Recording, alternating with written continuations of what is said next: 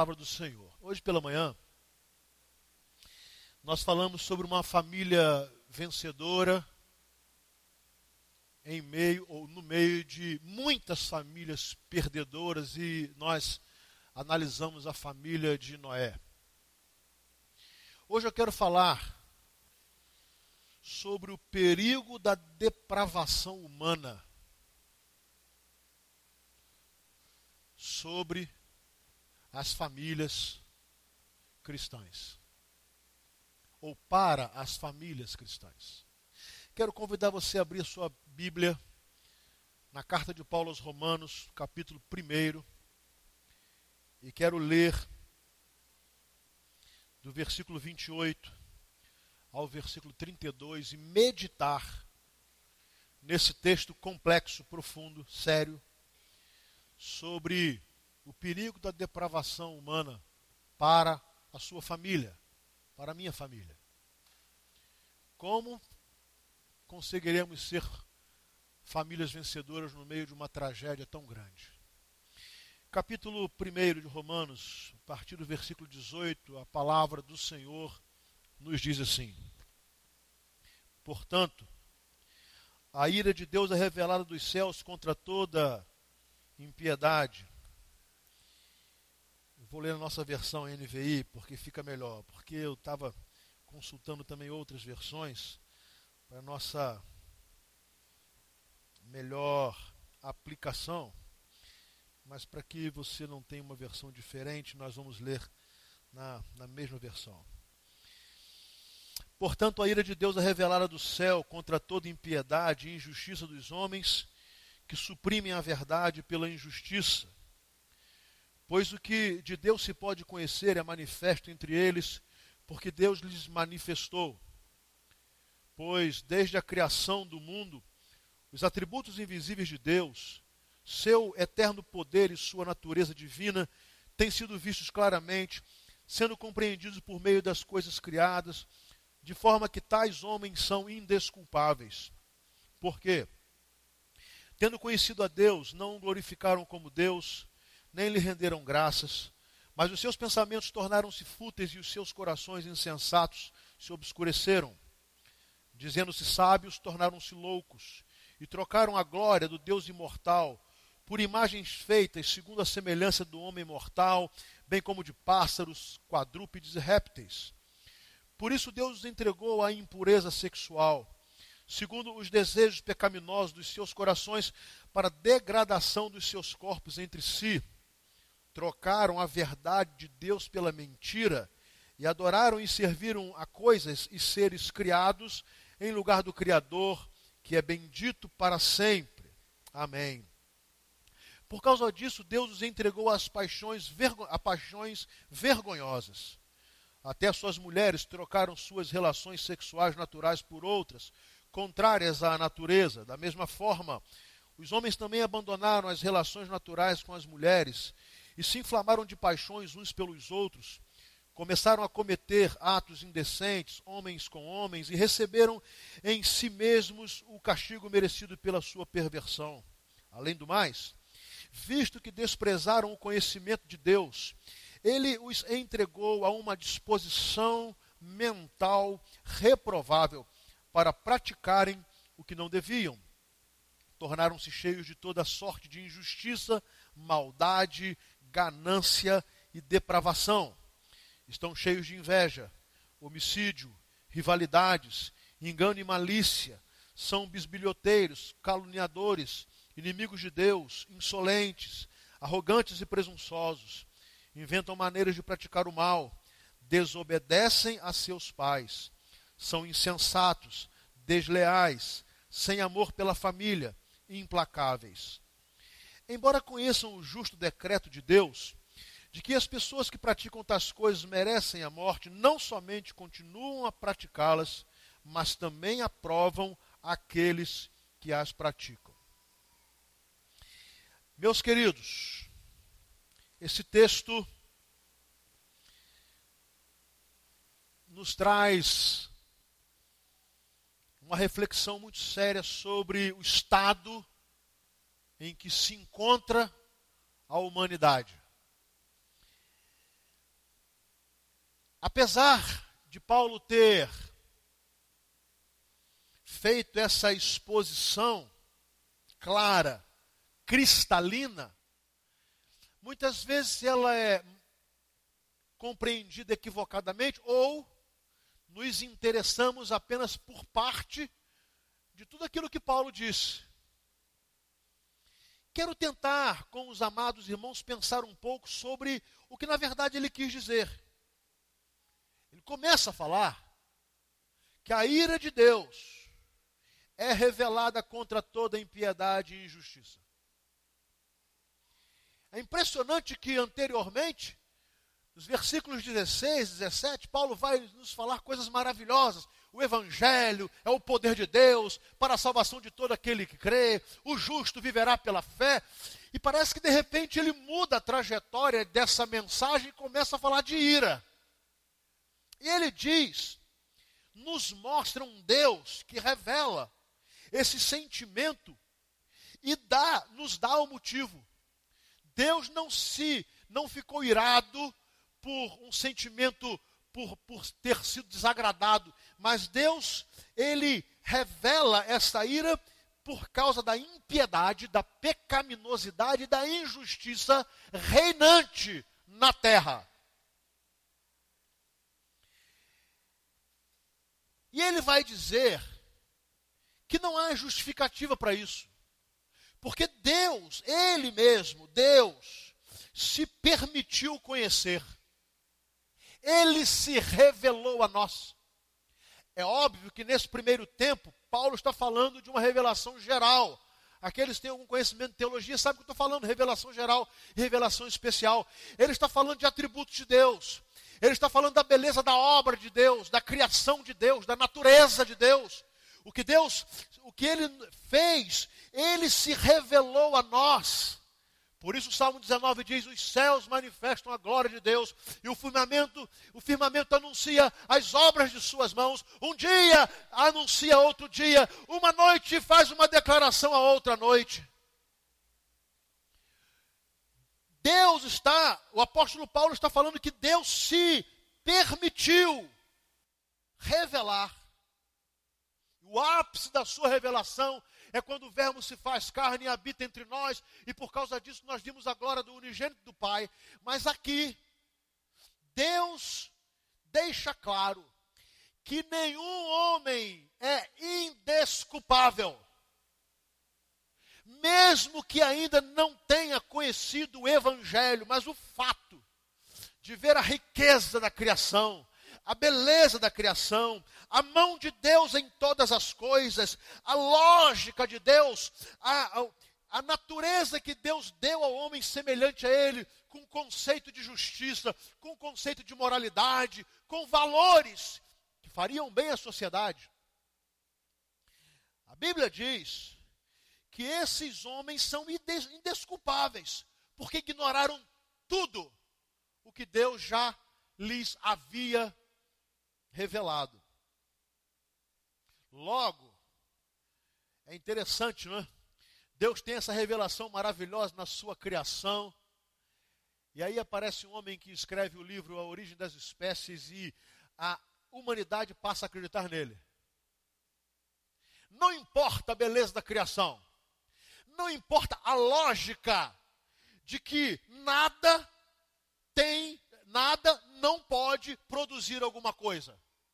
Não importa a lógica da ordem da criação. Não importa a lógica dos elementos da natureza do universo funcionarem perfeitamente. Os homens desprezaram isso e optaram por uma crença que tem causado tragédias. É impressionante, né, que a ideia de evolução é tão incoerente, porque uma evolução, a própria palavra diz que isso vai evoluir, isso vai melhorar, isso vai progredir. E eu olho para a humanidade e eu acho que você é uma pessoa inteligente também vê a humanidade piorando, regredindo. O ser humano piora a cada dia enquanto ser. Paulo vai dizer que os atributos de Deus, invisíveis, e que nós podemos perceber, como o Salmo 19, os céus manifestam a glória de Deus, o firmamento anuncia as obras de suas mãos. o seu eterno poder, a sua natureza divina. Ele diz, e é por isso que você vai ver em toda, toda a terra, em qualquer, a, comunidade, a tribo mais remota que você possa encontrar na face da terra, ali um sentimento de que há uma divindade, de que há um Deus, de que há uma eternidade e de que há princípios que precisam ser observados. É impressionante. E aí você entende o que Deus falou: façamos o homem, a nossa imagem e a nossa semelhança. Só que Paulo vai dizer que a humanidade se rebelou contra tudo isso, literalmente rejeitou. Mas ele diz, de maneira séria, que esses homens são indesculpáveis. Porque a revelação geral de Deus já é suficiente para sermos uma humanidade melhor, ainda que não salva, porque só pode ser salva se passar pelo sangue de Cristo Jesus. Cristo Jesus. E aí, ele começa a dizer algo tremendo. Ele diz assim: tendo conhecido Deus, não glorificaram como Deus, nem lhe renderam graças. Mas os seus pensamentos se tornaram fúteis, os seus corações insensatos se obscureceram. Dizendo-se sábios, tornaram-se loucos. Sabe, esse versículo 22 daria um sermão aí para horas. Dizendo-se sábios, tornaram-se loucos. Que Paulo está dizendo o seguinte: a humanidade intitulou-se sábia quando se voltou contra tudo o que vem de Deus. E aí você vai entender isso e não é muito difícil. Vá para uma sala de uma universidade. E você vai ver que os homens se intitularam sábios, sem saber que na verdade são loucos. Vai por uma consciência ateísta, que o fato de ser ateu traz uma, uma capa de sabedoria, ignorando o Salmo 14 que nos diz: E disse o louco no seu coração: Não há Deus. A sabedoria que humana que aceita a quebra de todos os valores, todos. A sabedoria humana que, por exemplo, agora nos Estados Unidos, e obviamente em outros países, no Brasil agora começa-se também a, a, a pensar sobre isso, de que agora você pode escolher o banheiro público que você desejar frequentar. E quem pensar o contrário é retrógrado, é alienado, significa que eu deveria aceitar que um homem que se acha mulher entre no banheiro que a minha filha está. Porque se eu pensar de forma contrária, eu, eu que sou louco. O louco sou eu. E o sábio, a sabedoria de uma sociedade que pensa em coisas absurdas como estas.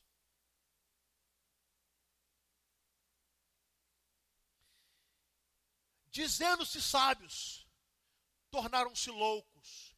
Em outras palavras, Paulo está falando que a sociedade é louca, que a humanidade, por abandonar Deus e os seus valores, se tornou louca, mas o que é pior, cega, porque sendo louca, considera-se sábia.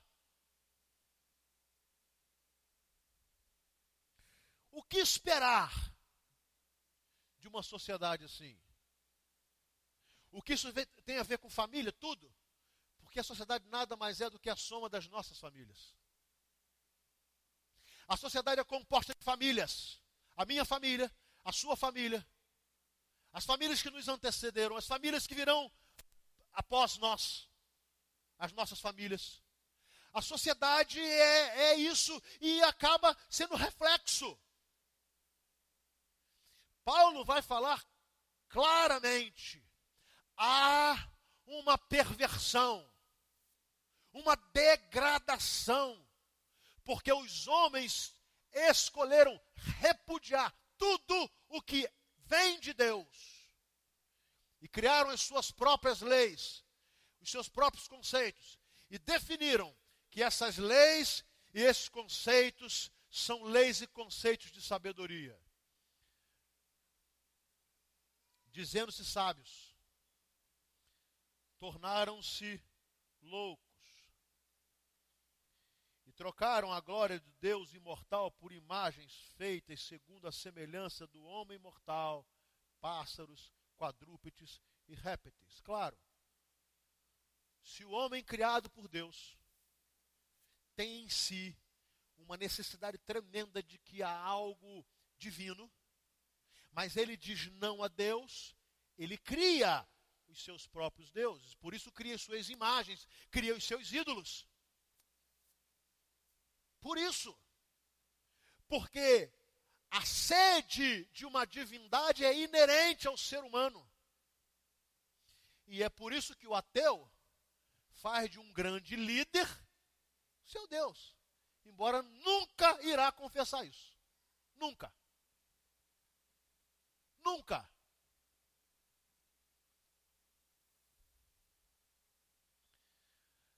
Mas agora traz, o texto traz algo preocupante versículo 26 vai dizer assim: Por causa disso, Deus os entregou a paixões vergonhosas.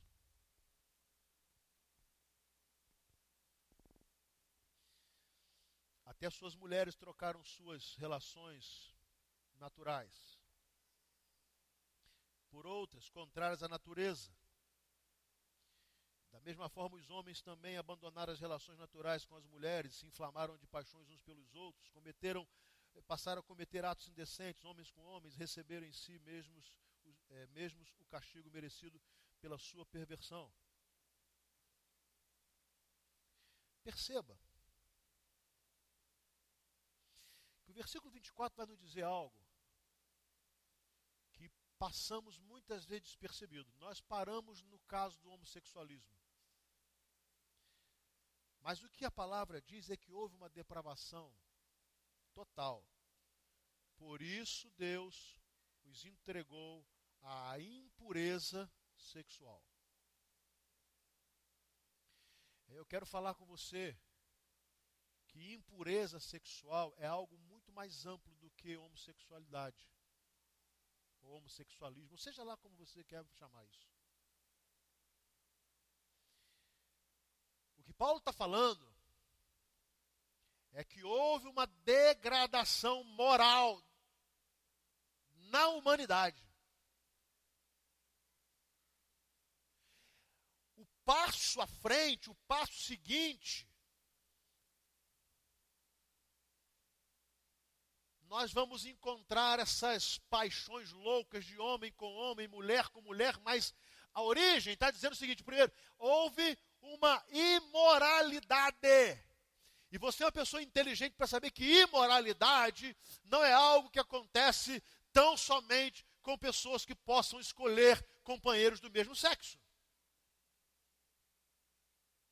Porque, embora não concorde com esse comportamento, às vezes isso serve como álibi para nós. De dizermos que, por não sermos homossexuais, não somos imorais. E aí praticamos todo tipo de imoralidade entre homens e mulheres e a nossa consciência não pesa. Como se esse fosse algo menor, ou como se fosse um pecado menor. Não é. Não é. A depravação moral, a imoralidade, independe do gênero. Aí sim, é pecado. Deus abomina. E é impressionante que o texto diz que Deus os entregou à impureza. E alguns querem dizer assim: Deus tem culpa nisso. Claro que não. Porque basta ler o texto todo. Deus os entregou à impureza sexual segundo os desejos pecaminosos do seu coração, dos seus corações. Deus apenas disse: Bom, vocês não me querem. Eu conheço o coração de vocês. Eu estou vendo a depravação de vocês. Eu estou vendo a perversão moral que há em vocês. Vocês não me querem. Deus não tem nada a ver com essa história. Deus não disse eu estou autorizando. Deus disse: bom, a escolha de vocês. Vá, vão. E a palavra diz então que há uma degradação, meus amados, a imoralidade, a quebra dos padrões morais, a impureza sexual está destruindo a sociedade e o que é pior, destruindo muitas famílias e destruindo famílias cristãs. Algumas enfrentam a questão da homossexualidade, outras não. Mas infelizmente convivem com a questão da impureza sexual. E Deus fala que isso aí é para degradação degradação dos seus corpos entre si, meus amados. A palavra do Senhor nos diz que o nosso corpo é templo do Espírito Santo. Logo, não há lugar, ou não deve haver lugar para imoralidade. E o que é a imoralidade, se não a quebra da moralidade? Qual é a moralidade sexual? Deus fez homem e mulher e disse que eles se casariam. E deu a eles muitas responsabilidades. E deu o prazer sexual e a responsabilidade da procriação. E Deus disse: para esse ato não há depravação. Bendito seja o leito do matrimônio. Percebem? sem mancha sem mácula. Mas há uma declaração de Paulo dizendo que Deus entregou os homens para que eles satisfizessem o desejo do coração. E eles se entregaram às suas paixões. Se entregaram a todo tipo de depravação. Meus amados, às vezes nós nos prendemos a um ponto só. Mas já há no Brasil um casamento feito num cartório de um homem com duas mulheres. Há defensores da poligamia. Por incrível que pareça, já há defensores para que se torne lei ou que se haja liberação de ato sexual entre seres humanos e animais. Embora a Bíblia condene a bestialidade. A coisa é muito mais complexa do que escolhermos um ponto só e nos debatermos contra ele é muito mais complexa do que apenas atacarmos uma, uma, uma, uma, parcela da sociedade, ainda que discordemos e temos que defender o que a palavra diz, mas nós não podemos fechar os nossos olhos para vermos que a imoralidade tem invadido as famílias cristãs, a impureza sexual. Jovens que estão transando aí à vontade, servos de Jesus, e que com a maior clareza praticam o pecado, mas estão lendo a Bíblia, estão na igreja, estão fazendo, estão acontecendo, como se isso não fosse pecado. A palavra do Senhor diz: Deus os entregou a essa impureza sexual, pornografia, degradação, imoralidade, imundície, desprezo ao corpo que Deus fez e deu. Mas é mais conveniente para mim dizer assim, não, como eu não não tenho nenhum tipo de atração por alguém do mesmo sexo, está tudo bem, não está não. Não está não.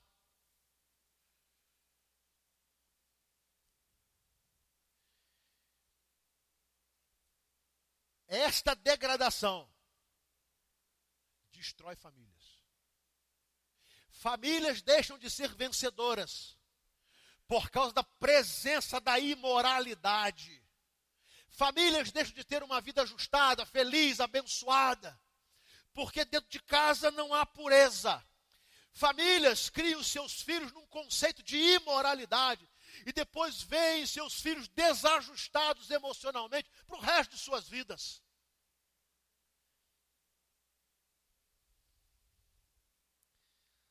Trocaram a verdade de Deus pela mentira.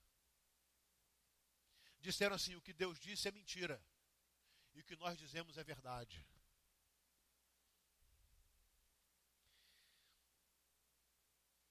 Paixões vergonhosas, toda uma infelicidade, pessoas com desvio de comportamento, e muitas vezes comportamento sexual, infelizes, que sofrem, sofrem. Mas porque nós vivemos numa sociedade que decidiu tornar a verdade de Deus em mentira, produzimos famílias infelizes em todas as áreas. E, obviamente, produzimos famílias infelizes na vida sexual, no padrão moral, no comportamento. Nos tornamos uma sociedade doentia.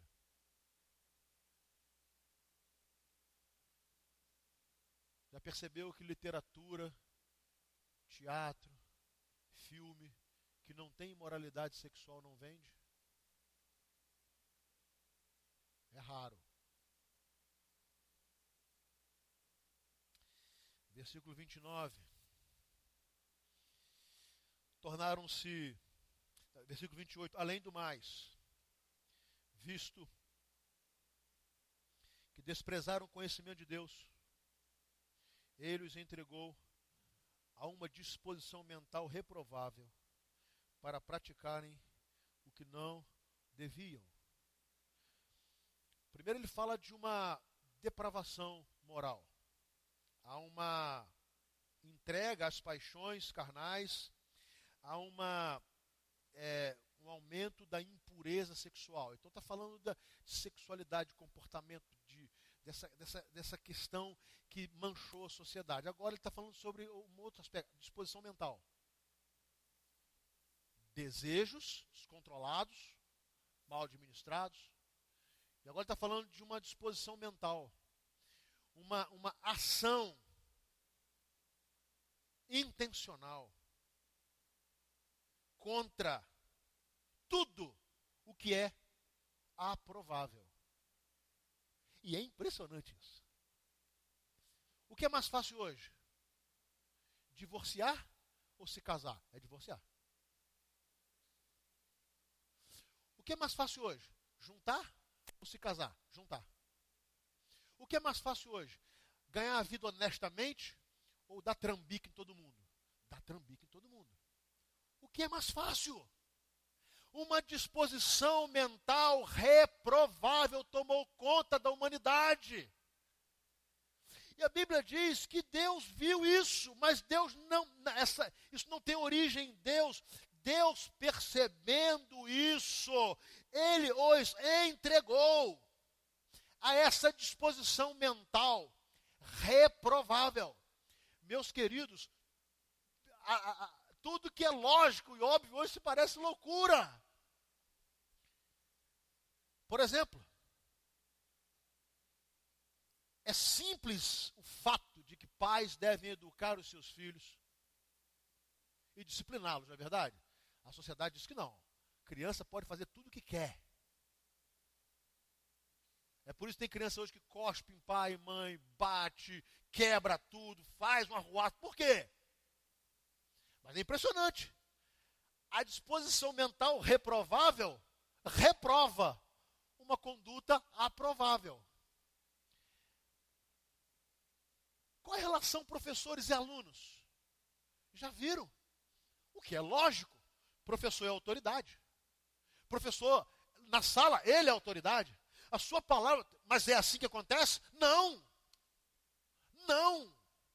Os alunos tripudiam dos professores, machucam professores, xingam professores, e ninguém pode fazer nada. Uma condição ou uma disposição mental reprovável.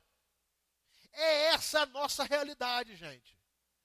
Desvio de comportamento, a imoralidade sexual tomando conta de todas as, todas as coisas, e uma disposição mental que reprova tudo o que Deus disse ser bom. Tudo tudo que Deus disse ser bom. Querem ver? O que, que os jovens aqui acham que ouvirão se disserem assim: Nós estamos namorando e decidimos que iremos nos casar virgens? Vocês vão ouvir o quê? Elogios? Não. Não.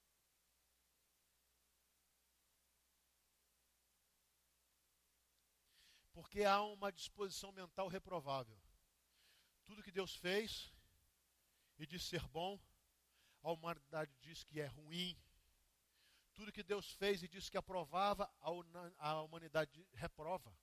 Porque há uma disposição mental, são mentes depravadas. Agora, a última parte nós lemos muito pouco. Porque parece que ela é de menor importância, mas não é. E é agora que eu quero falar com a sua família. Versículo 29. Tornaram-se cheios de toda sorte de injustiça, maldade, ganância e depravação. Estão cheios de inveja, homicídios, rivalidades, engano e malícia. São bisbilhoteiros, caluniadores, inimigos de Deus, insolentes, arrogantes e presunçosos, inventam maneiras de praticar o mal, e agora eu paro aqui. O que diz a seguir? Eu quero ouvir. Não, eu quero ouvir todo mundo.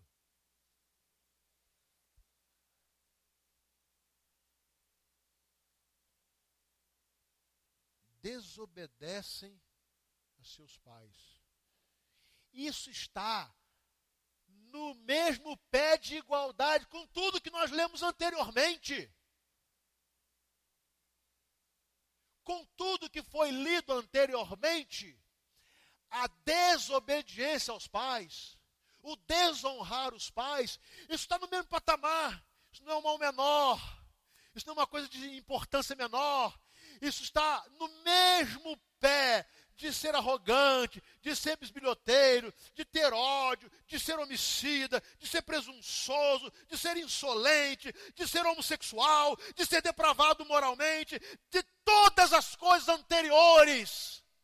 Paulo diz que filhos rebeldes aos seus pais desobedientes, eles estão no mesmo patamar de pecaminosidade. Deus os entregou a esses sentimentos horrorosos. E aí isso tem a ver com a minha condição de filho. A minha condição de filho. Quando eu acho ser um mal menor, ou acho não ser mal algum, ser um mau filho, um filho desobediente, um filho arrogante, um filho ingrato, um filho que grita com pai e mãe, um filho que xinga pai e mãe, um filho que defrauda pai e mãe, um filho pródigo que destrói o trabalho do pai e mãe, um filho que envergonha pai e mãe. O que a palavra está dizendo que esse mal é tão sério quanto todos os outros, e Deus os chama de pecado. E aí tem a ver com a minha condição de filho. Que filho sou eu? Que tipo de filho tenho sido? Para não cair nessa realidade horrorosa e pensar que Deus disse assim: bom, Márcio, já que você quer ser esse péssimo filho, eu vou te entregar a esse sentimento. É impressionante, mas aqui a gente nem passa aqui, né? A gente nem passa aqui. Porque parece que ser um mau filho, ou ser um filho desobediente, é uma coisa simples. Não é. Deus reprova. Não é uma coincidência de honrar pai e mãe ter sido inserido nos dez mandamentos e ainda ter sido um mandamento com promessa. Filho tem dever de honrar pai e mãe, tem dever de obedecer, tem dever de respeitar. Não é uma opção. Mas a disposição mental reprovável diz o que vocês, filhos, adolescentes e jovens? Pai e mãe, são tolos, são ultrapassados, são atrasados, são ignorantes, não sabem de nada.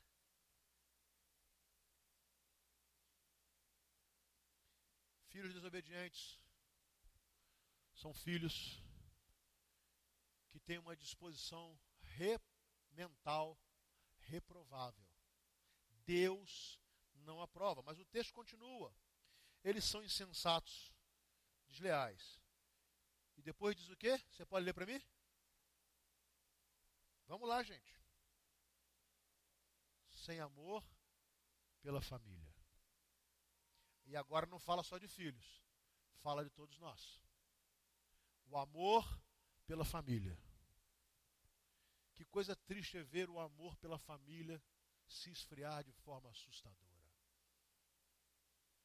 Que coisa triste é vermos famílias que os seus membros têm prazer de estar com todo mundo, menos com a sua família.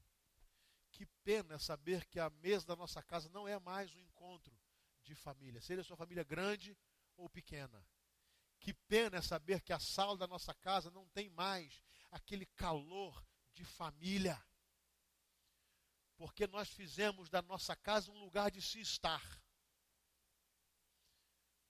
Quando deveríamos fazer nossa casa um lugar de sermos família. Sem amor pela família. Por isso que só existem asilos por causa disso. Só existem orfanatos infantis por causa disso. Só existem idosos abandonados por causa disso. Só existem pais desamparados por causa disso. Só existem filhos desamparados por causa disso, porque o amor pela família acabou. Mas não é essa, ou nunca foi essa, a intenção de Deus. E aí, você fala assim: não, mas eu não faço nada disso. Mas o último versículo diz: embora conheçam o justo decreto de Deus, que as pessoas que praticam tais coisas merecem morte, não somente continuam a praticá-las, mas também aprovam aqueles que praticam. Quem aprova, ainda que não pratique, comete pecado.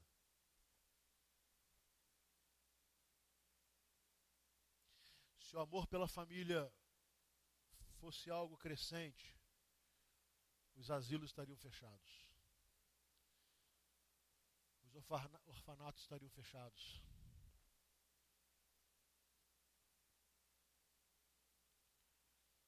Mas porque o amor pela família vai se esvaindo, nós queremos nossos familiares próximos enquanto eles nos são úteis. Enquanto a utilidade. Qual a utilidade de um pai e mãe? até que eles possam prover sobre as nossas vidas. Depois,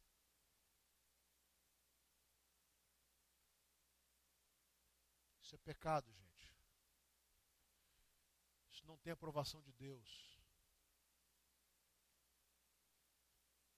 Você se lembra dos seus avós quando você era criança? Que adorava estar com eles? Talvez hoje nem os faça uma visita. Nenhuma. Porque quando vocês eram crianças, os avós faziam tudo, né? Talvez agora estejam velhinhos e agora tenha chegado a nossa vez de fazermos por eles. Mas agora, porque não há amor, descarta-se. Simplesmente descarta-se. E eu quero concluir, meus irmãos, dizendo que essa realidade dura realidade. Produz famílias perdedoras, destruídas, infelizes. Por que, que famílias que têm algum bem, elas brigam? Por quê? Por que, que herança dá problema? Deveria ser bênção, né? Não é? Mas por que, que ao invés de ser uma bênção, causa divisão entre irmãos. Porque não há amor. Porque o negócio é descartável. Por que, meus irmãos, que nós não temos mais, não temos mais o prazer de estar com a nossa família? Porque as reuniões de família têm diminuído. Até o interesse de estarmos em ocasiões especiais, dia de pai, dia de mãe, é, Natal. Isso tem diminuído. Por quê? Porque está se cumprindo o que a palavra de Deus tem nos dito em Romanos capítulo 1. Homens e mulheres sem amor pela família. Mas o texto diz que pessoas assim cometem pecado. E eu preciso terminar dizendo que não é isso que Deus tem para nossa família. Deus não tem para nossa família a impureza sexual. Não. Deus tem para nossa família a pureza. Tudo que ele fez concernente ao sexo é o que ele tem para nossa família. E por isso é puro. Quando fugimos disso, nós estamos satisfazendo os nossos desejos carnais e Deus diz assim: que pena. Quando nos entregamos às paixões carnais inconsequentes, destruímos a nossa casa, destruímos a nossa família, destruímos a santidade. A bênção de Deus é retirada da nossa família. Foi isso que Deus. Não, não foi essa a intenção de Deus. Sabe, nós também temos a tendência de uma disposição mental reprovável. É por isso que Paulo vai dizer de uma maneira tão tremenda que nós não devemos nos conformar com esse mundo, capítulo 12, mas devemos ter uma renovação da nossa mente. Olha que coisa profunda. É preciso que haja uma renovação da nossa mente. Por quê?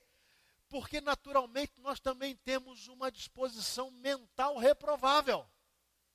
E se nós temos Jesus como Senhor e Salvador de nossas vidas, nós temos que renovar a nossa mente e não sermos mais dominados pela mente do mundo, porque afinal de contas nós temos a mente de Cristo. Amém? Logo, é preciso uma renovação da nossa disposição mental. E temos uma disposição mental para as coisas que são aprovadas por Deus e não reprovadas. Logo, quando Deus estabeleceu a nossa família, Ele não tinha para nós a quebra dos valores que iriam edificar não só a nossa família, como toda uma sociedade. Essa quebra de valores é uma quebra que foi incutida na mente humana por Satanás e o homem optou por uma disposição mental reprovável, voltando-se contra tudo que vem de Deus. Mas não é o projeto de Deus. O projeto de Deus é que a cultura da nossa família não seja a cultura do Wesley Safadão o projeto de Deus é que a cultura da nossa família não seja uma cultura de uma depravação de conceitos horrorosos. O projeto de Deus é que a cultura da nossa família não seja uma cultura do animismo, do, do, é, do ateísmo, do materialismo, do endonismo. Não, senhores, não foi isso que Deus escolheu para nós. Aquilo que Deus tem para a nossa família está absolutamente distante do que tem daquilo que tem entrado na nossa casa. Deus tem coisas muito melhores. Deus tem princípios bíblicos salutares. Deus tem princípios que vão abençoar a nossa vida, nosso casamento, me abençoar enquanto homem, marido e pai, abençoar a minha esposa enquanto mulher, esposa e mãe, abençoar os meus filhos enquanto jovens e posteriormente enquanto pai e mãe, homem e mulher, marido e esposa. É isso que Deus tem. Então nós temos a opção. E a decisão é nossa. Porque os homens quiseram viver na impureza sexual, Deus os permitiu. Porque os homens se entregaram a uma disposição mental reprovável, Deus disse: Bom, eu não irei obrigá-los. Logo, a escolha é minha e sua. O que, que eu quero para minha casa? O que eu quero para minha família? A nossa família, gente, está vivendo numa sociedade horrorosa.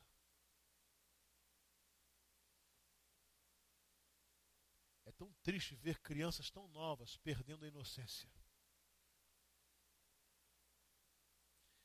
É tão triste ver meninos e meninas que, na beleza da pureza da vida, por causa dos conceitos incontroláveis de uma sociedade conectada o tempo todo, tão prematuramente perdem a inocência. Mas a escolha é nossa. É uma luta difícil. Mas a escolha é pela santidade. Bom, o que fazer? Meus irmãos, agora, primeiro, se eu tenho tido um comportamento moral duvidoso, ou uma disposição mental reprovável. Tem jeito. O Evangelho é o poder de Deus. Amém? Não é o nosso poder, porque com o nosso poder não dá.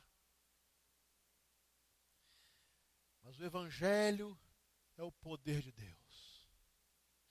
Se eu tenho tido na minha vida uma tendência tremenda para desvirtuar a minha conduta moral, ou uma disposição mental para tudo que é reprovável, tem jeito. O sangue de Jesus Cristo nos purifica de todo pecado. A minha oração nesta noite, e é com ela que nós iremos terminar o culto, é pela santidade da nossa casa. Pela santidade da nossa família. É para que a minha casa entre o que é de Deus. E que de lá eu retire o que for reprovável. É que os valores da minha família sejam os valores em que Deus diga amém. Que assim seja. Mas que tudo que Deus não possa dizer amém, seja retirável, porque é reprovável. Eu preciso ter cuidado na minha casa de dizer se assim, todo mundo faz, todo mundo pensa, porque Deus disse não só os que praticam tais coisas, mas também como aqueles que aprovam. É impressionante isso, né? Não é só quem pratica, é quem pratica o que é reprovável e também quem aprova, ainda que não pratique porque é uma disposição mental reprovável. E eu gostaria muito que essa fosse uma noite em que nós disséssemos, Deus, apesar de estarmos numa sociedade totalmente degradante, nós não queremos ser uma família assim. Nós queremos ser uma família do Senhor, como a que vimos hoje pela manhã milhares de famílias perdidas. Tão perdidas que Deus havia Deus decidira destruir a humanidade. Mas Deus aprovou Noé e sua casa. Por quê? Homem íntegro, justo, e lá diz o texto, no meio de uma sociedade injusta e que andava com Deus. Eu gostaria muito que nós saíssemos daqui hoje com a decisão de purificarmos a nossa casa. Esse teto que Deus te deu, que seja um lugar de pureza. Todo padrão de Deus é puro, o padrão sexual é puro, o padrão moral é puro, o padrão intelectual é puro, a disposição mental é pura, a conduta familiar é pura, é puro. Que a nossa casa seja uma casa em que a presença de Deus seja real. Porque com certeza sim, numa sociedade derrotada, uma sociedade que caminha a passos largos para se autodestruir, a nossa família, a nossa casa seja uma casa abençoada. Amém?